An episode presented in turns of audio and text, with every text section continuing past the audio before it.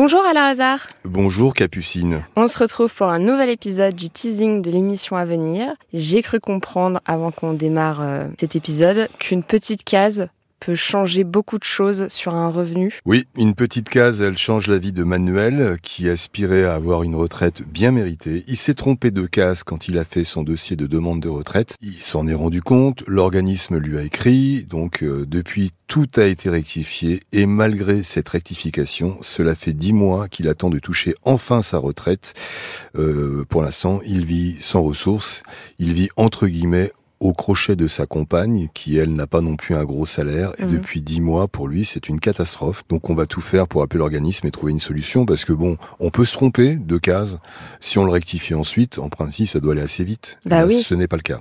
Et euh, lui, il a réussi déjà à contacter l'organisme. Ils lui ont donné une justification ou c'est resté lettre C'est en morte? cours. Il écrit, c'est toujours en cours. Mais il faudrait que le en cours devienne, euh, monsieur, à partir de dans dix jours, ça y est, c'est régularisé. Vous allez recevoir enfin votre retraite. Bah, écoute, euh, on suivra ça avec attention. Et pour le deuxième cas, alors c'est le rêve de plusieurs couples, je dirais, c'est d'acheter euh, une maison. Le rêve d'une vie. euh, Oui, c'est le rêve d'une vie. Marie et son mari, donc on va dire Marie et son époux, sont propriétaires d'une maison depuis décembre 2019. Et cette maison est pleine de surprises parce que depuis le temps, des fissures s'agrandissent dangereusement dans cette maison. Donc t'imagines bien que des fissures sur une façade, c'est pas terrible. Bah non. Et donc ça s'est surtout développé depuis l'été 2020. Les vendeurs, d'après les expertises qui ont été faites, connaissaient les fissures.